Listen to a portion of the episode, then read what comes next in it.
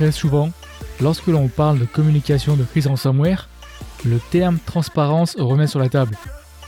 Cependant, le fait est qu'il y a des avantages et inconvénients à être transparent, ce n'est pas aussi simple que ça, et c'est justement le sujet évoqué avec mon invité du jour, qui est Valérie Rhys Marchive, qui est le rédacteur en chef chez le Magati, qui publie très très souvent des excellents articles sur le Magati justement.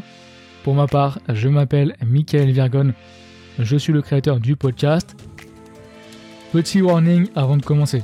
Malheureusement, je dois vous dire que j'ai eu quelques soucis avec la piste audio et donc il y a eu beaucoup beaucoup de craquements, beaucoup de, bruit de fond que je n'ai pas réussi à enlever. J'ai passé plusieurs heures à essayer d'atténuer au maximum.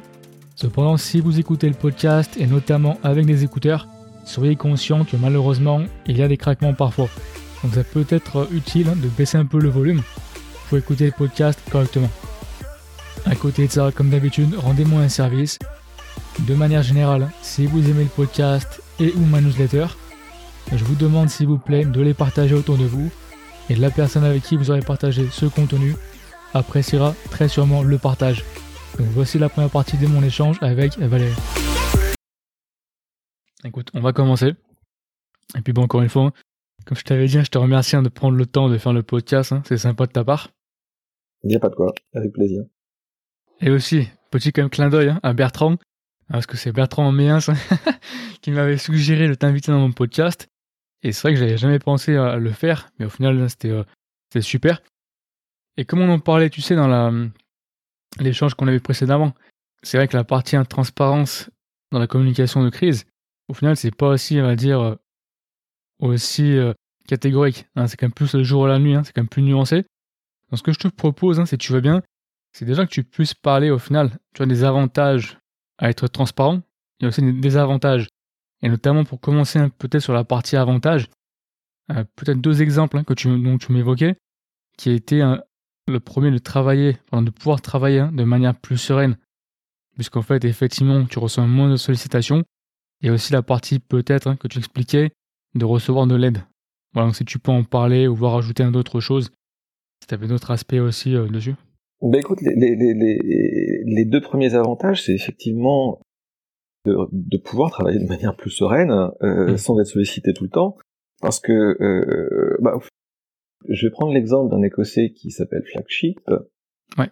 qui avait donc été victime d'un ransomware début décembre 2020, et qui au bout de deux jours a donné une communication complètement transparente en disant voilà, on a été victime d'une cyberattaque, c'était un ransomware, c'était ce ransomware-là. Voilà, l'essentiel est dit, à partir de ce moment-là, on a une petite idée de la situation, de ce, de, de, de, ce que ça va impliquer en, en termes de risque de fuite de données, potentiellement de données personnelles, de temps et des efforts qu'il va y avoir à fournir euh, pour la, pour la remédiation, pour la, pour la remise en condition opérationnelle du, du système d'information, partir de ce moment-là, il y a, quasiment plus de questions à poser. Donc euh, le, seul truc, c'est voilà, bon courage et, soyez fort. Mais il y a plus, il y a plus de doute. Hmm.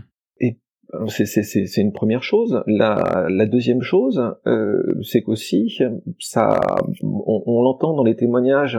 Je me souviens du témoignage de Fleury Michon aux, assises de la sécurité il y a quelques années, encore de la, des conversations que j'ai pu avoir avec Lactalis début 2020, sont des gens qui se sont retrouvés en, en, en situation de, de, de, alors, de cyberattaque avec chiffrement, avec ransomware pour, le, pour Fleury Michon, simplement euh, de, de, comment dire de déplacement latéral et de d'attaque on va dire un petit peu avancée pour Lactalis. Mmh mais quelque part euh, dans dans les deux cas le fait d'avoir une communication transparente avec leur père euh, leur a déjà apporté de la sympathie de la sympathie, de l'empathie, et, euh, et, quelque part des, des, des offres de pair euh, d'aide. Euh, Fleury Michon l'avait très bien expliqué. Euh, T'as dit ceci, que ce soit Fleury Michon, c'était même assez impressionnant, parce que des anciens salariés avaient proposé, euh, avaient proposé de venir aider, des partenaires, etc. Le, le, le, monde de la cybersécurité, c'est un, ça reste un petit monde mmh. euh, dans lequel euh, tout le monde, grosso modo, a, bien conscience de ce que ça veut dire se faire cyberattaquer et à quel point c'est difficile de remonter la pente et ça peut être laborieux et à quel point faire le gros nettoyage derrière c'est difficile et laborieux aussi, ça prend du temps. Donc les, les bonnes volontés manquent pas dans ce, dans, dans, dans, dans ce monde-là, dans cette, dans cette sphère. Ouais. Donc je crois que c'est, c'est, c'est vraiment les deux premiers avantages que je vois. C'est, c'est un, pouvoir travailler sereinement, deux, recevoir de l'aide. Mhm. Comme tu me disais, hein, c'est il y a comme des avantages, tu me disais, hein, quand même à discuter avec les attaquants. Et du coup, euh, si tu peux pas en parler aussi de la partie, j'allais dire, pourquoi finalement tu voudrais peut-être ne pas être aussi transparent que ça? Bah, le, le, le, La première motivation que je vois à ne, pas être si transparent, c'est euh, d'abord rassurer. Hmm. Je pense que c'est un réflexe qui est, qui, est, qui, est, qui est, relativement courant, c'est de se dire, bon, si je ne montre pas que euh, la situation est très grave, bah, je vais rassurer les gens autour de moi, mes partenaires, mes clients, euh, mes fournisseurs vont pas être trop inquiets. Donc je pense que la, la, la première motivation, c'est rassurer. Dans, dans, j'ai pas de difficulté à imaginer qu'on y trouve un avantage. Je peux trouver d'autres motivations, euh, mm-hmm. à savoir chercher à euh, bah, discuter avec les attaquants et c'est quelque part, il y a un a priori, euh, et je comprends qu'on n'ait pas envie de le dire parce que mmh. euh, je pense que vu de l'extérieur, il, il, est facile. Comme on a cette, cette, image extrêmement négative du fait de payer la rançon et que parce que parce que c'est pas bien, parce que ça alimente ce, cette économie souterraine, etc.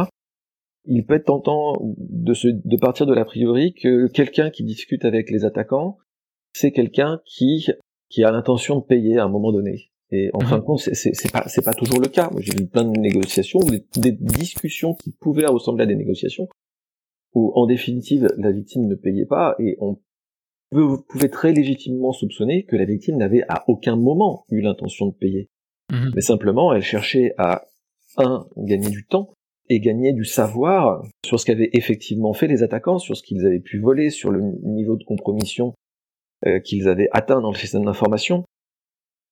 Autant de choses qui peuvent, qui peuvent aider euh, dans, dans, dans, la gestion de la crise et dans la remédiation, et pour lesquelles, bah, voilà, il peut être nécessaire de discuter. Et je me dis, bon, on, est victime d'une cyberattaque, d'un ransomware comme ça, bah, on n'a pas envie de donner l'impression qu'on veut payer.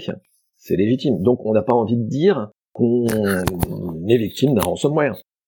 Euh, voilà, c'est quelque, c'est, quelque chose que je peux tout à fait comprendre et, que je, et auquel je peux trouver un avantage, ou du moins un intérêt pour la victime. Et puis, il y, a aussi potentiellement euh, l'idée de se dire je veux me ménager, je suis au début de la crise, je n'ai pas mesuré exactement l'ampleur de la situation, je veux me ménager toutes les options possibles et imaginables, y compris payer si j'ai pas d'autre choix, euh, ou si j'estime que c'est euh, le plus pertinent pour ma reprise d'activité pour mon entreprise, et pour mes clients et partenaires qui sont susceptibles d'être concernés aussi. Et me ménager toutes les possibilités, me laisser ouverte absolument toutes les portes, bah pour cette raison-là, j'ai pas envie de tout dire et de dire mhm. ouvertement quelle est ma situation. Ouais. Voilà. Ça fait partie des avantages que je peux que je peux trouver le fait de ne pas être pleinement transparent dès, le départ. Notamment, tu me parlais, tu sais, d'un cas, enfin pas un cas, mais plusieurs cas, hein. tu sais, en termes de niveau hein, de, de transparence. Et notamment, tu avais fait un, article qui s'appelait Ransomware, la transparence toute relative des collectivités territoriales, dans lequel effectivement tu expliques un peu la situation de communication de le niveau de transparence hein, de leur communication de crise. Et notamment, tu cites une personne hein, qui dit même, d'ailleurs, qu'à la suite d'une cyberattaque, certaines mairies refusent catégoriquement que l'information se diffuse. Donc je pense que ça, ça peut être un bon entre guillemets euh, cas d'école. Si tu peux en parler plus dans le détail. Écoute, on a on a un chiffre qui est, qui est, extrêmement parlant, c'est-à-dire que mm. aujourd'hui, depuis le début de l'année, on a, on a connaissance ouvertement de quelque chose comme 25 collectivités territoriales qui ont été victimes d'une cyberattaque avec ransomware. Donc 25 en 2020 qui sont connus.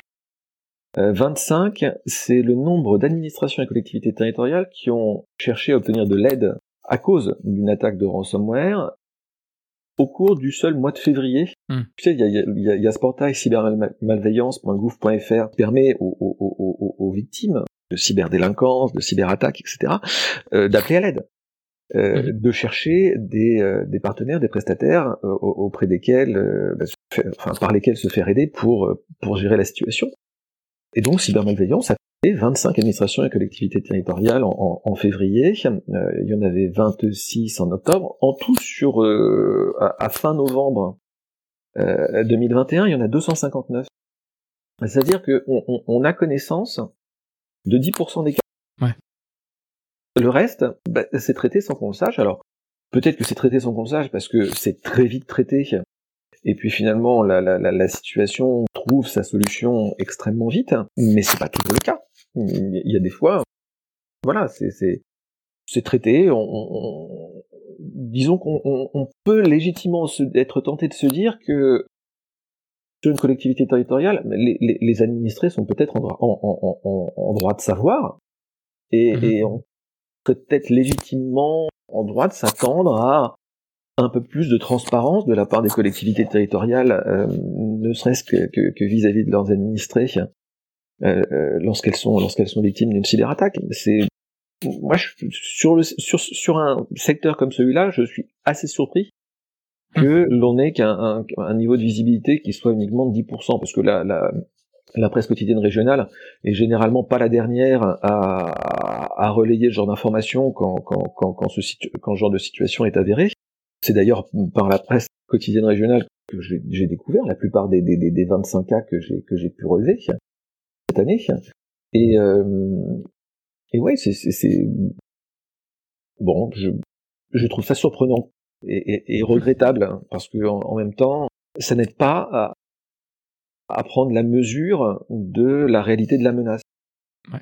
Et quelque part, quand, ça, quand, quand, quand, quand c'est au niveau d'une collectivité territoriale, ça a un effet potentiellement extrêmement bénéfique. Alors, c'est pas un épisode drôle, on est d'accord, mais ça, mmh. le, le, quand, quand, plus ça se sait au niveau territorial, bah, les collectivités territoriales, c'est quelque chose qui, on, on, a tous un sentiment de proximité, d'accord? Ouais. Mmh. Donc quand, quand sa collectivité territoriale est attaquée et qu'on le sait en, en tant que mmh. citoyen, ben, en tant qu'individu, on, on, prend mieux conscience du risque. Donc quelque ouais. part, euh, le dire ouvertement quand on est une collectivité territoriale, c'est contribuer à l'effort de prise de conscience et de sensibilisation en général. Et c'est se, c'est se faire le relais bien involontaire euh, de, cette, de, de, de, de cet effort de, de, prise de conscience et de sensibilisation mais c'est une contribution qui est importante et, et je trouve mmh. dommage, comment dire, cette, cette, cette, perspective ne soit pas plus prise en compte. Mmh. Effectivement. Tu parlais, tiens, de, ça permet de prendre la mesure hein, de, de, la menace.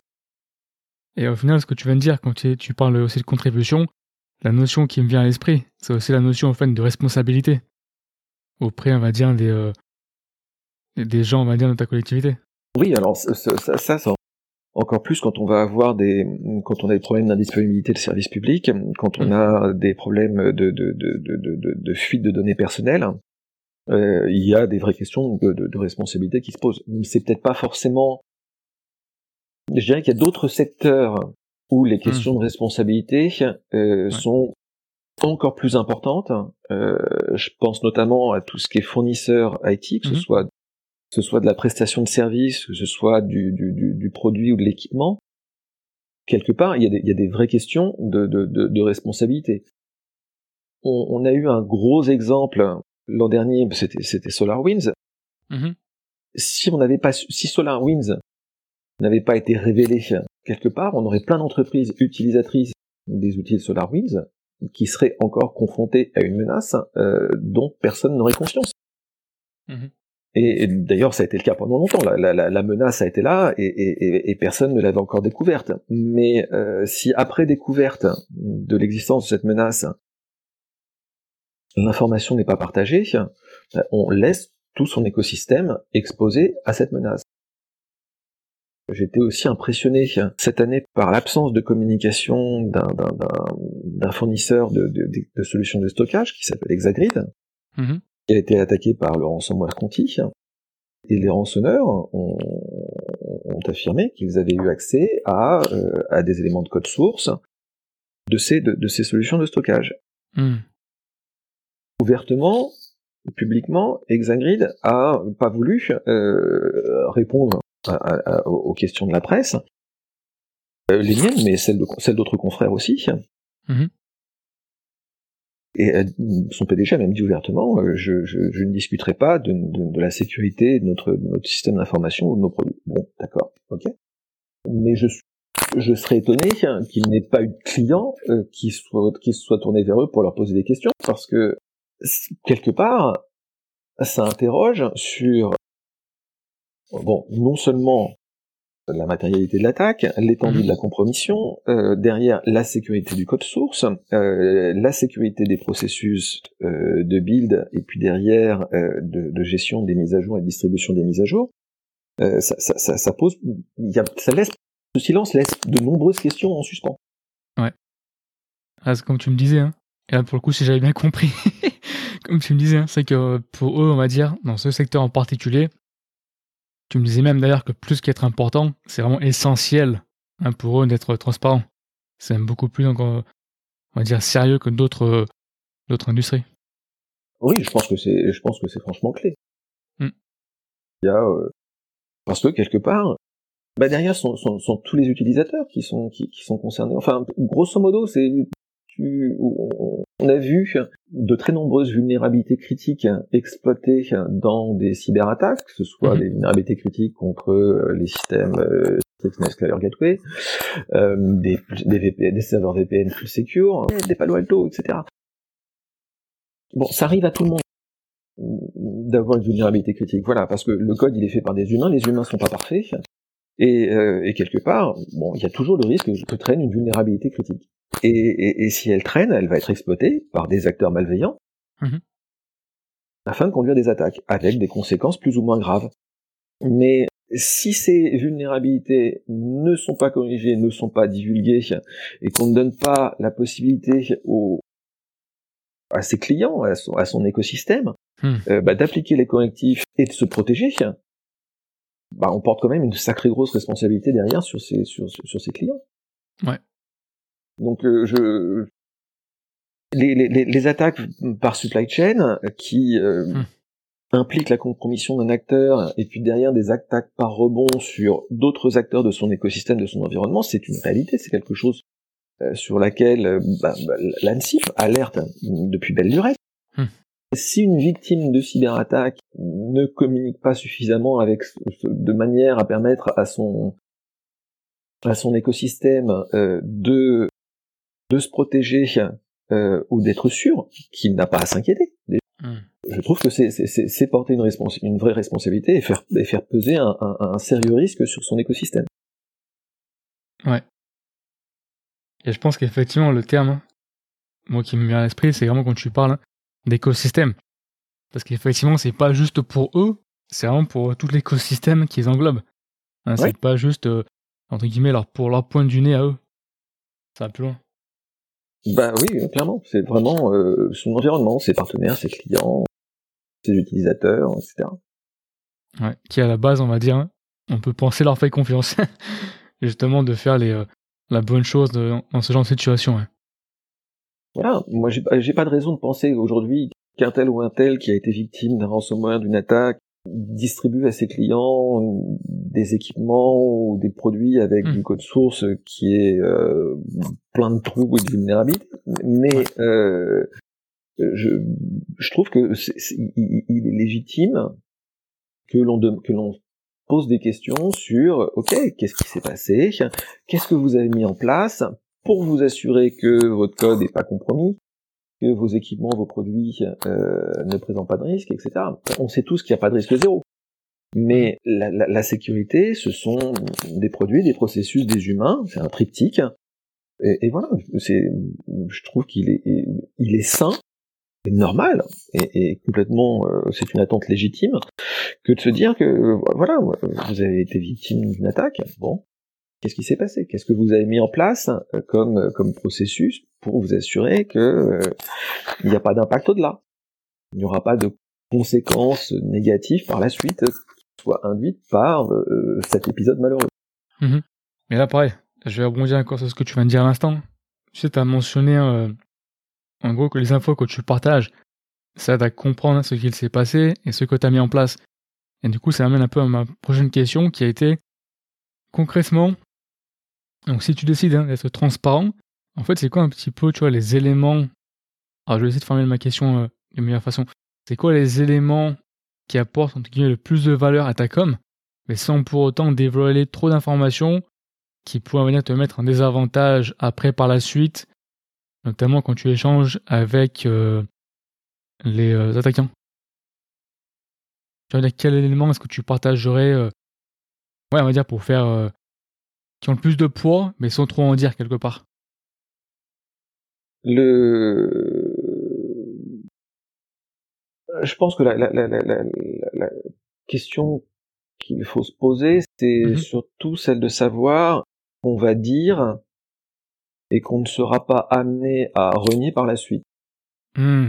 D'accord. On, a pas mal de, situations où la communication extérieure est amenée à être ajustée en fonction de ce qu'on de ce qu'on découvre euh, petit à petit dans, dans, la gestion de la crise. Il y a un niveau d'ajustement qui est complètement normal parce qu'on ne sait pas tout dès le départ, de toute évidence.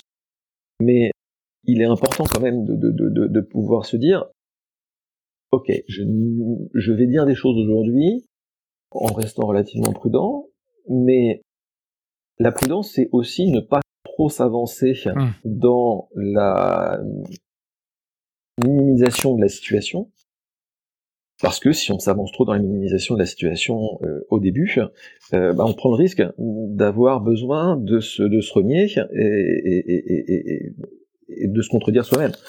Euh, en, en, termes de communication, ce genre d'incohérence, ça n'aide pas forcément à, à, garantir la, à garantir la confiance. Et je pense de manière plus générale que mhm.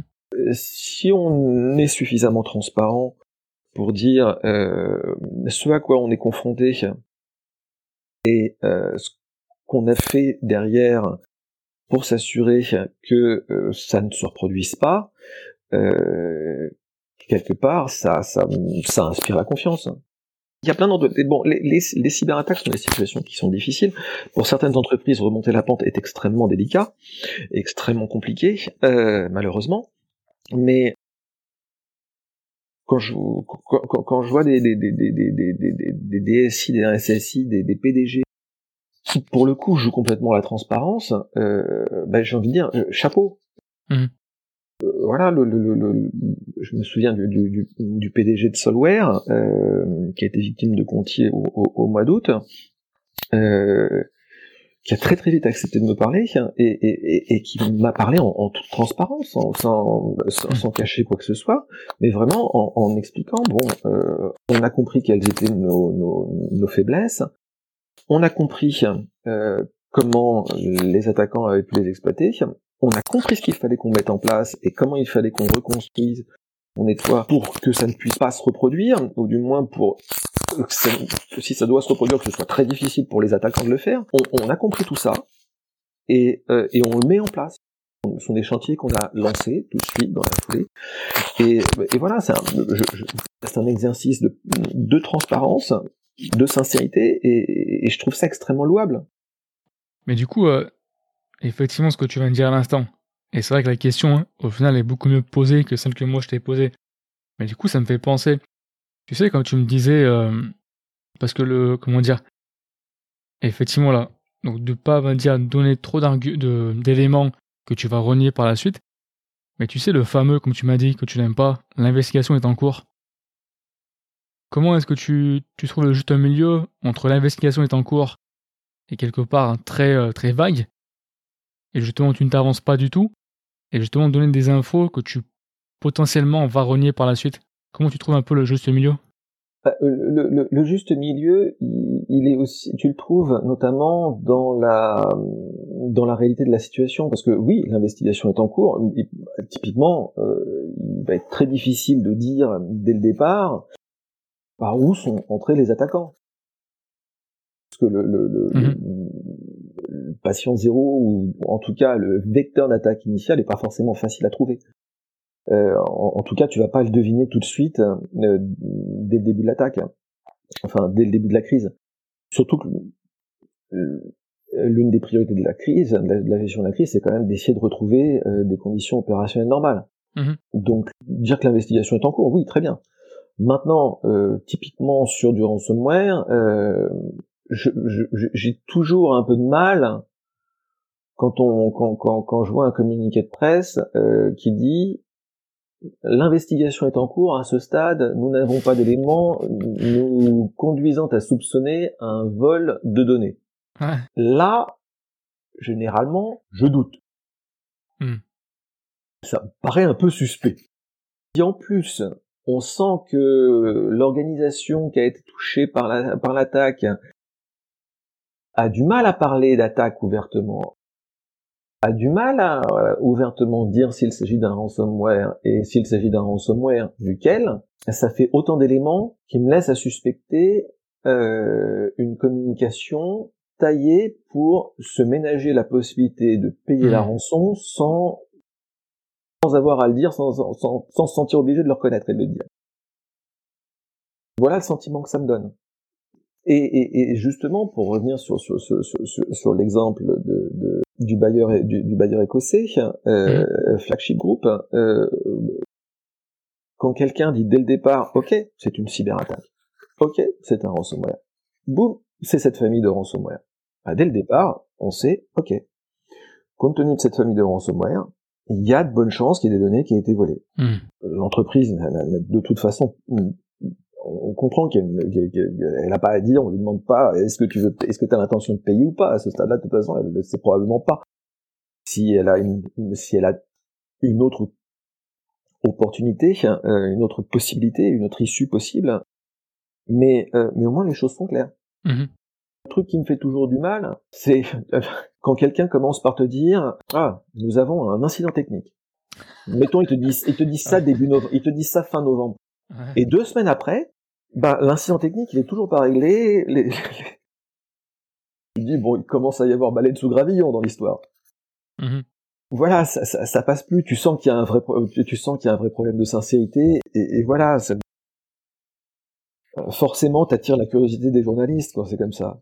Et c'est pas et que ce soit euh, Ouais. non, et euh, le- là où ça, là où c'est extrêmement désagréable en plus, euh, c'est que ça dénature complètement le sens des mots. Et, et, et, et- et c'est extrêmement préjudiciable derrière à la confiance générale dans la sincérité de la communication. Parce que il y a des choses qui sont vraiment que des incidents techniques. Il y a des choses qui ne sont vraiment que des pannes Mhm. informatiques au sens panne de production. Ça existe, hein, d'accord?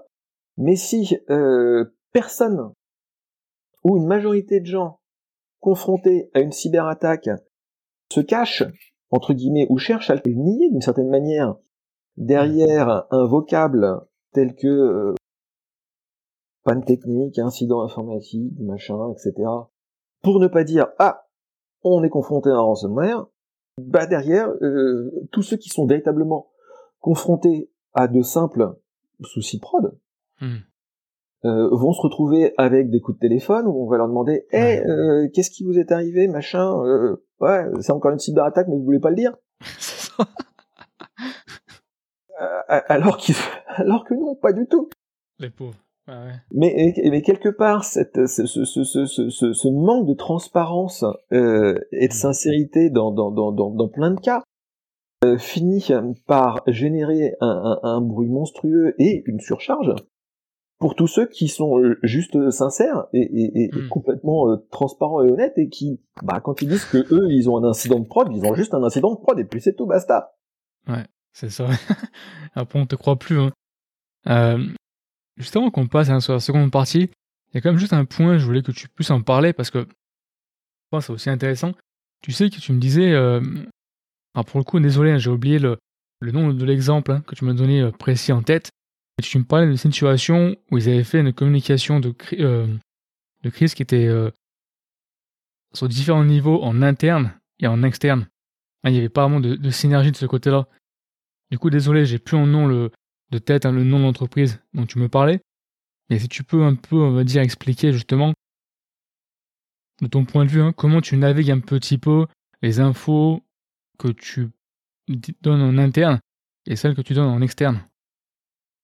Euh, alors c'était euh, c'était l'exemple du groupe euh, du groupe Hobbs, Ouais. colis privé notamment.